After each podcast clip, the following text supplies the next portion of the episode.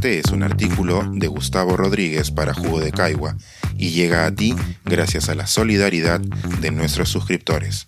Si aún no estás suscrito, puedes hacerlo en www.jugodecaigua.pe.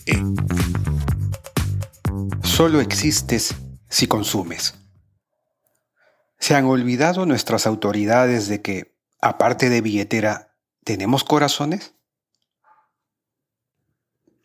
Me pregunto cómo habrá sido, en la inmensa tierra por explorar, el primer episodio en que un Homo sapiens tuvo que pagarle a otro por poner pie en un territorio que hasta entonces era de acceso universal.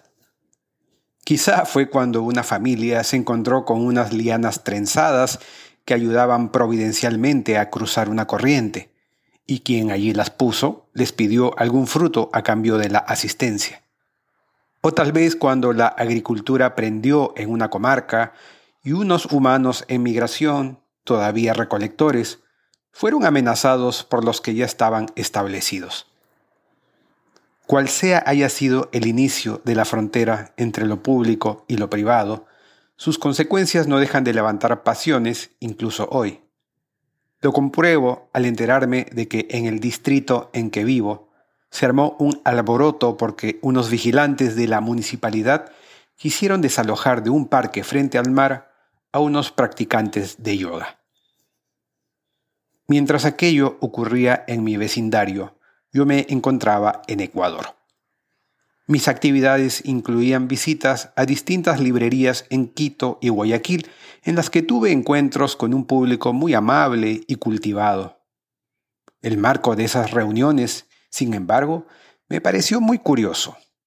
Todas, salvo una, se dieron en centros comerciales.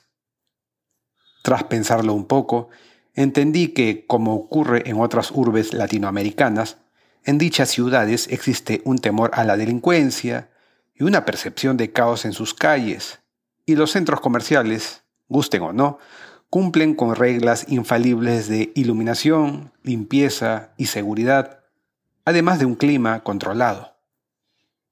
Se habrá advertido ya el parecido entre mi fabulado Homo sapiens, que instaló lianas para cruzar, y las corporaciones que construyeron estos centros comerciales. Ambos invirtieron para dotar de comodidad a los viandantes con la expectativa de un desembolso. Lo preocupante en mi país, tal como lo vi en Ecuador, es constatar que tratándose de esparcimiento y cultura, el Estado haya abandonado la tarea de invertir dinero público para el público. ¿No es verdad que en nuestras ciudades más importantes los centros comerciales se han convertido en los nuevos parques públicos y que hubo un tiempo en que esta tendencia incluso se aplaudía porque solo se veía la careta del crecimiento económico? Esta visión por supuesto, revela una preocupante tendencia a considerar más ciudadano a quien más dinero tiene para gastar.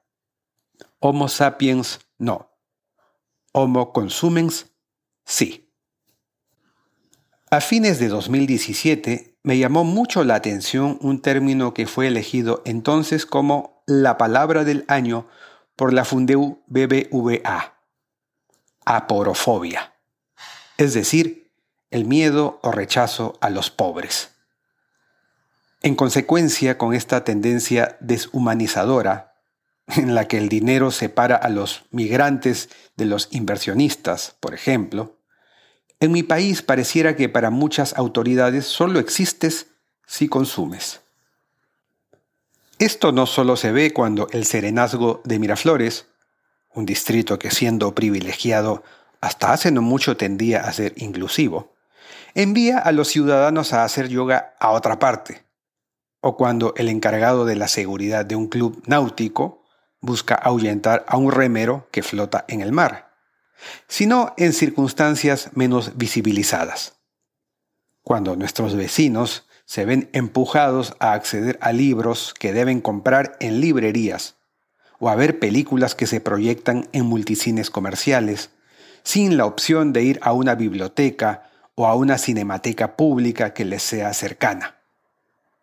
La falta de dinero público no es excusa para estas ausencias, como ha quedado demostrado con el impresionante florecimiento cultural de una ciudad nada escandinava como Medellín.